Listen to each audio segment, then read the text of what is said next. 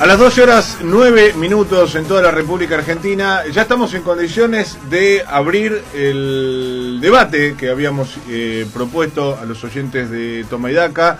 Nuestra intención era en un programa que se dedica y que tiene particular interés en las cuestiones relacionadas con lo, el trabajo, los salarios, las negociaciones, etcétera, etcétera, contar con sus protagonistas eh, presentes, en este caso de manera virtual, la última gran paritaria, el último, yo lo denominaba el último gran conflicto de 2020 y el primer gran acuerdo de 2021. La pregunta en todo caso es si el formato de esto que arrancó con un paro de 21 días consecutivos en los puertos eh, exportadores más importantes de la República Argentina, si esto va a tener repercusiones en otros sectores de la economía, si se, se asentará como modelo en todo caso de negociación y de recomposición del salario, o quedará como un caso aislado relacionado con un sector eh, de la agroexportación muy beneficiado por el precio de la soja, etcétera, etcétera. De esos temas y de algunos más vamos a hablar en los siguientes minutos con dos protagonistas.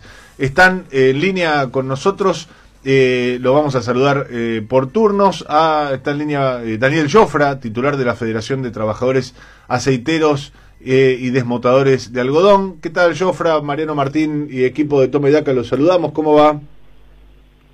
Hola Mariano, ¿cómo te va? Buenos días. Bueno. Feliz año para todos ustedes. Muchas gracias. La audiencia, obviamente. Gracias Daniel y muchas felicidades. Eh, los saludamos también a Gustavo Idígoras de la Cámara eh, de Industriales Aceiteros de la República Argentina que nuclea a las más grandes empresas transnacionales y también de capitales nacionales dedicadas a la agroindustria. ¿Qué tal Idígoras? Aquí Mariano Martín. Buen día, Mariano. Feliz día también para vos, tu equipo y nuevamente para Daniel. Bueno, vamos a arrancar entonces para que los oyentes de Toma y Daca se enteren y, podamos poner en común un poco. Eh, la primera pregunta que querría hacerle, vamos a, pedirle a Idígoras eh, que nos cuente por qué cree que se prolongó durante tanto tiempo. Este conflicto eh, se extendió por 21 días de huelga, concitó la adhesión del sindicato que lidera Daniel Jofra, del sindicato de aceiteros de San Lorenzo, de la Unión de Recibidores de Granos, a una pérdida calculada por las propias empresas de 100 millones de dólares diarios. ¿Por qué se extendió tanto el conflicto, Idígoras? La verdad que el conflicto se extendió, a mi entender, de manera innecesaria. Entiendo que nadie quiere, por lo menos la industria no quiso, no quiere ni va a querer jamás que exista un conflicto sindical por razones salariales. En primer lugar, porque tenemos un sector, por suerte, que es el mejor remunerado de toda la industria argentina y uno de los tres mejores de todo el país.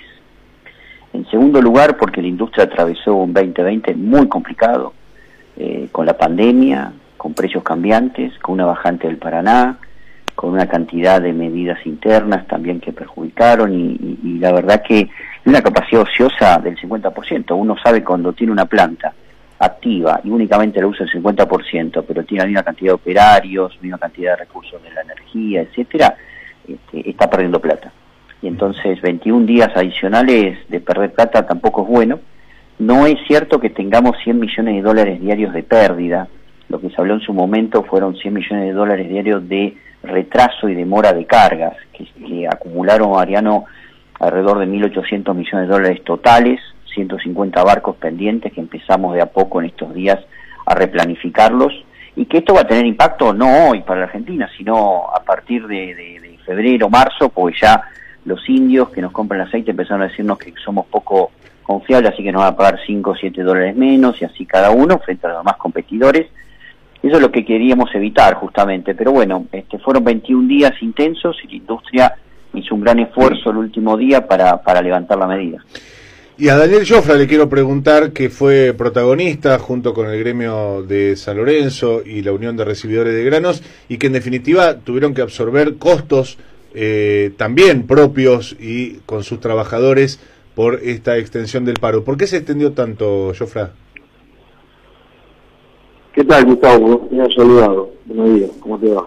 ¿Qué tal? Eh, bien, yo creo que falló la estrategia de la empresa. Uno cuando negocia siempre tiene, tiene una estrategia. Creo que eh, en, fueron, hubo mucha intransigencia por parte de las patronales para reconocer el deterioro salarial de los trabajadores que habíamos sido declarados esenciales a partir de, marzo de este año y que, y que bueno, que me parece que también eh, fueron eh, o miraron para otro lado cuando la dirigencia en general de, de, todos los representantes aceiteros, tanto Vergara que representa a los recibidores grano como a los compañeros del SOEA de San Lorenzo, eh, han ido a hablar a las distintas fábricas, porque vos imaginate que en marzo, cuando había un desconocimiento total sobre la pandemia, los trabajadores no querían ir a trabajar, tenían miedo y era lógico, y nosotros fuimos a hablar con ellos para que, bueno,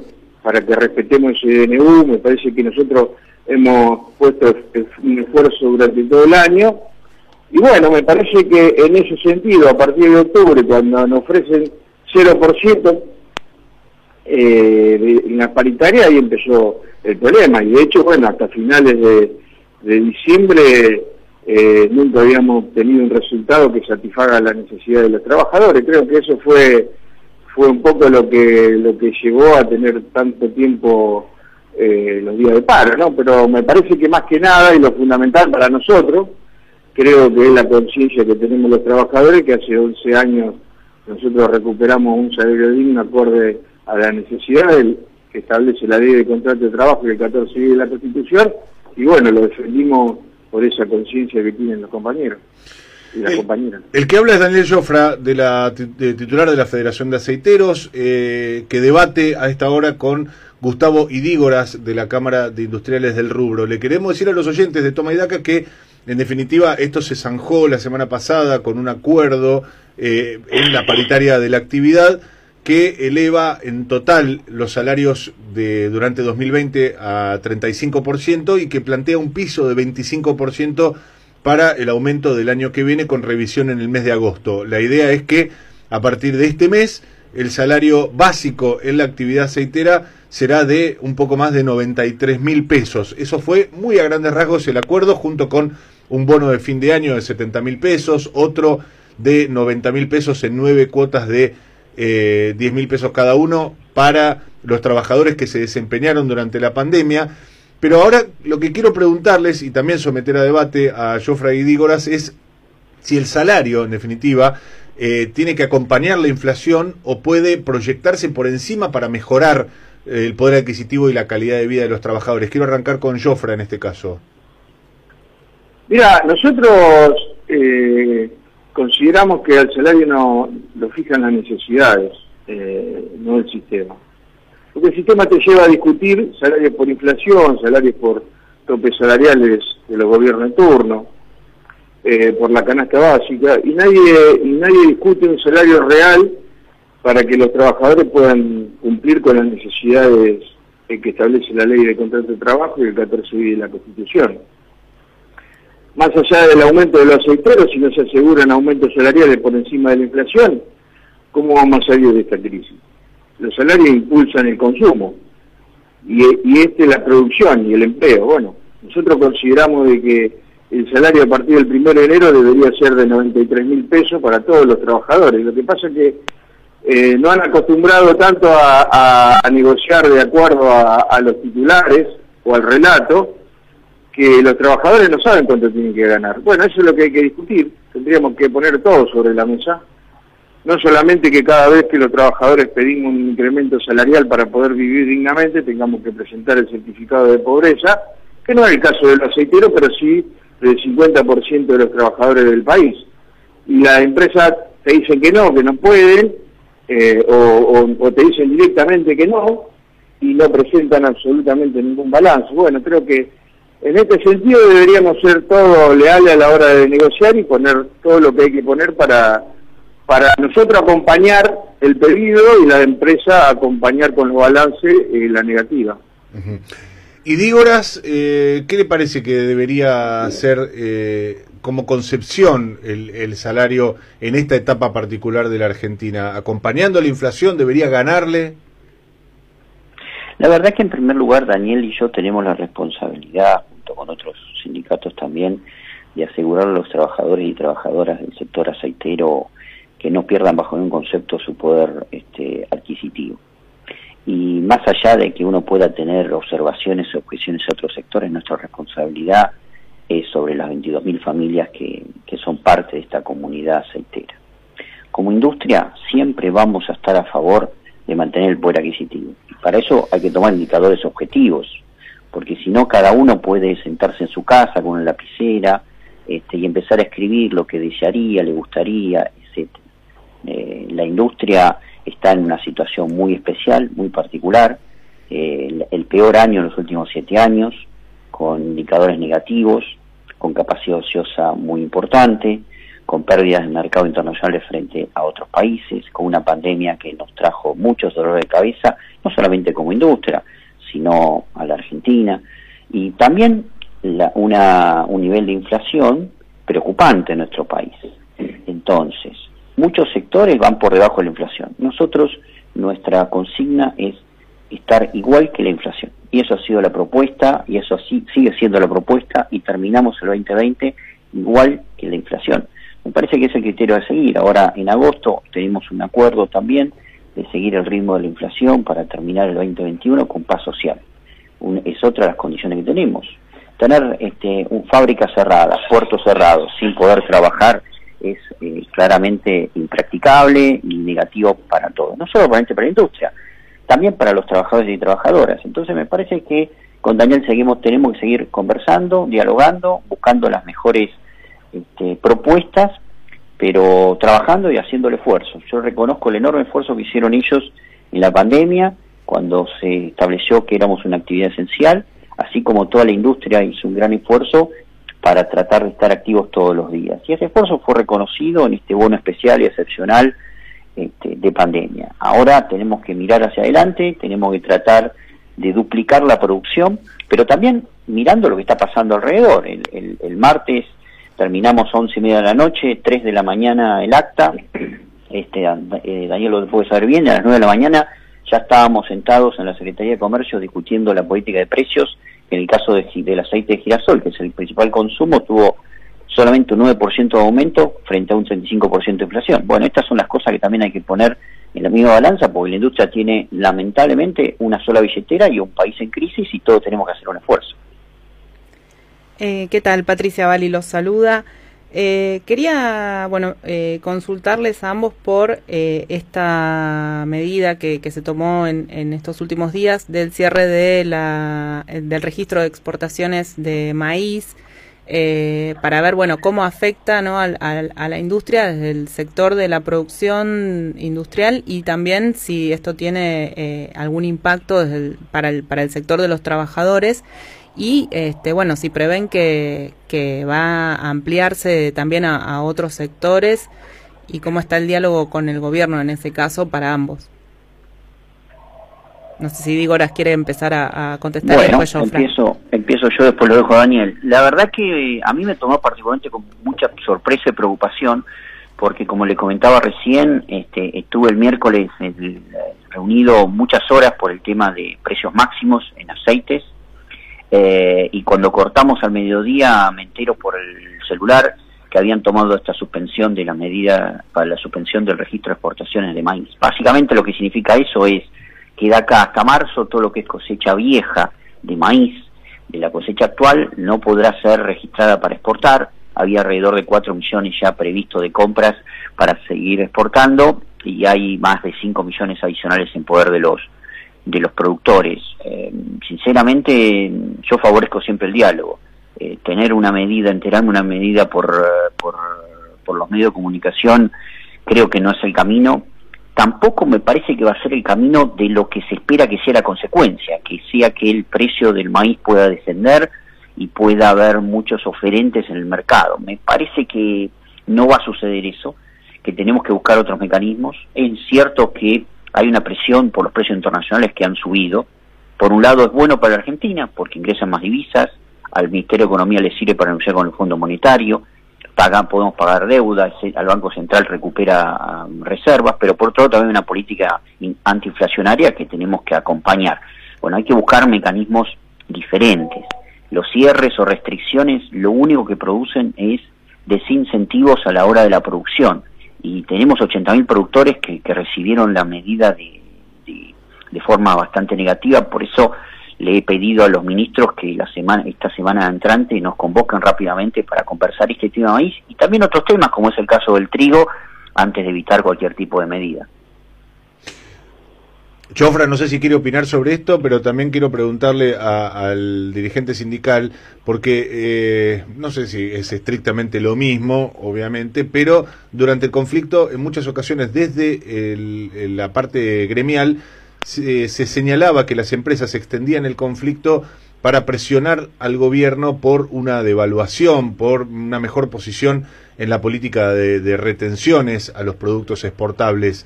Eh, ¿Cómo están viendo, en definitiva, Jofra, el comportamiento del sector empresario eh, ligado a la agroindustria en, esta etapa? Bueno, en primer lugar quisiera hacer breve con el, con el tema del maíz. Eh, me parece que es una restricción temporaria. No, no conozco en detalle eh, la medida, pero que toda la medida que atienda al consumo interno antes que a la exportación es bienvenida. El maíz se exporta sin procesar y acá se consume industrializado. Pero bueno, creo que el Consejo Agroindustrial está creado para, para discutir estas cosas. Me llama la atención que, que la Cámara se entere, como, como dijo Gustavo, por los medios pero bueno, será cuestión de, ajustar algunos detalles con el gobierno para que para que no se enteren por los medios y que se discuta, como todo se debería discutir. Eh, y la otra pregunta me dijiste de la devaluación. Sí, el, sí, el comportamiento del sector empresario a partir, bueno, un poco tenía que ver con el principio de la, del debate, ¿no? Esta idea de un conflicto que se extendió durante tantos días y la sospecha que había en los gremios de que esto encubría eh, un intento por parte de las empresas, una vez estoqueadas de producción, de generar o una devaluación o una posición eh, más ventajosa en términos de política de retenciones. Mirá, eh, antes Gustavo nombraba de que había sido un año difícil, y en verdad nosotros sabemos de que en comparación a otro año que ha sido muy venturoso, fue un año bastante complicado por la capacidad ociosa que han tenido las empresas. Eh, pero también hay que hay que resaltar que duplicaron la facturación en pesos. Me parece que la especulación de la devaluación en los empresarios en nuestro país eh, es un común denominador de todos los años. Me parece que en ese sentido, incluso el campo, ¿no? Reteniendo una gran cantidad de soja en tonelada en los hilos bolsa, también especulan y se quejaron del paro de los aceiteros. Pero bueno, me parece que en ese, en ese sentido, y, yo siempre lo recalco, ¿no? Eh, en la discusión salarial o en las discusiones de, reivindicación hacia los trabajadores, por lo menos en lo que, en lo que respecta a nuestro sector, cada vez que hay reclamo, de, y el reclamo, uno es, por el tema salarial, el resto es hacia el gobierno. Bueno, se tendrán que sentar y, tratar de buscarle una solución para el bien de todos. Y Dígora, si quiere responderle en este plano. La verdad que mm, es, cierto, Mariano, que, que salió en varios medios este tema de que nosotros estábamos forzando una evaluación y por eso eh, preferíamos estar 21 días cerradas las plantas y forzando algo. Es absolutamente falso. Yo entiendo que a veces en, el medio de las discusiones, eh, cuando hay un conflicto, se exacerban algunos términos y se lo lleva a un extremo tratando de molestar al otro para ver si se viene a modificar una actitud o, a conceder algo. Sinceramente, tener nadie quiere tener ni siquiera medio día cerrado una, una, un puerto, porque los puertos de la Argentina son trabajo, son exportación, son divisas, tenemos programas de exportación abiertos con todo el mundo, 100 mercados para abastecer, 100 millones de toneladas totales que nos gustaría cada día más, como dijo Daniel, procesar, porque la verdad que, que regalarle la soja sin procesar al gobierno chino a mí me parece patético, y hubo gobiernos que, que festejaban eso. Creo que tenemos que lograr que todo lo que está en Argentina se procese, se industrialice, vaya al consumo, pero también a la exportación, que es al menos la actividad principal que tenemos nosotros. Así que en ese sentido hay que despejar absolutamente dudas. La agroindustria jamás va a promover algún tipo de devaluación. Eh, por, por, último, quería pedirles una breve reflexión sobre eh, el caso Vicentín, ¿no? Cómo este año se, se planteó la idea de una estatización eh, que bueno, después eh, finalmente terminó por, eh, siguió por el camino judicial, la, la, la, disolución de la empresa. ¿cómo, ¿Cómo creen que, que, se trabajó en ese punto y si, y si sería necesario que en el sector hubiese alguna empresa de, de capitales nacionales? o sea, de, de participación estatal, digo. Y bueno, mira, si, querés, te contesto yo primero. Sí. Eh, cuando fue la intervención de Vicentín, en junio de este año, o del año pasado, perdón, eh, nosotros veíamos con, buenos ojos de que el gobierno intervenga por una cuestión no partidaria, sino eh, consideramos de que los gobiernos cuando intervienen en este, este tipo, en este tipo de casos, aseguran, o por lo menos podrían asegurar la continuidad laboral de los trabajadores. Eh, y en ese sentido nosotros apoyábamos la intervención, considerábamos de que, de que Vicentín, que son empresarios estafadores, eh, que habían estafado al Estado, eh, no, no, tenían posibilidad, de hecho lo han demostrado después con el fideicomiso, lo, no, no, no tenían posibilidad de seguir marchando porque porque habían dejado habían dejado casi al punto de la quiebra un montón de productores, habían dejado, con, especulaban con no, no pagarle el salario a los trabajadores, de hecho hasta el último momento se especulaba con esa situación, y consideramos que, el gobierno podía, podía haber hecho algo mejor, bueno, después no se hizo, eh, en ese sentido nosotros tuvimos una posición clara y creo que una vez más en Argentina quedó claro quién está de un lado y quién está del otro, quiénes salen a defender a, a estafadores como Vicentín y quién queremos que que se paguen las deudas y que no sigamos estatizando la deuda de los privados. Pero bueno, me parece que el gobierno tampoco dejó muy en claro que lo que quería hacer y, todavía no lo tenemos en claro. Sigue habiendo investigaciones, creo que donde donde sacan papeles descubren algún algún hecho delictivo de esta de estos empresarios. Ojalá que el Estado tome conciencia de esa situación y que no solamente controle a Vicentín por la triangulación, sino que controle a todas las empresas que, exportan. ¿no? Y digo horas, así le damos un cierre con el tema Vicentín que planteaba nuestra compañera. Sí, con el tema Vicentín, la verdad que inicialmente el gobierno nos consultó a comienzos del año pasado sobre la situación de Vicentín. Había varias empresas de capital nacional muy interesadas en poder este, mantenerlos activos y sobre todo los empleados, todos los trabajadores. Eso había venía evolucionando relativamente bien. Sabemos que los tiempos de la justicia lamentablemente son muy largos, que iba a ser este, tuvo un año complejo para la actividad específica de, la empresa.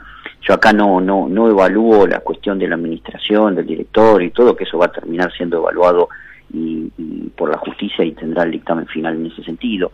Pero la intervención lo que hizo fue eh, expulsar a todos los empresarios argentinos interesados en, eh, la empresa, en el grupo, eh, y así como los internacionales.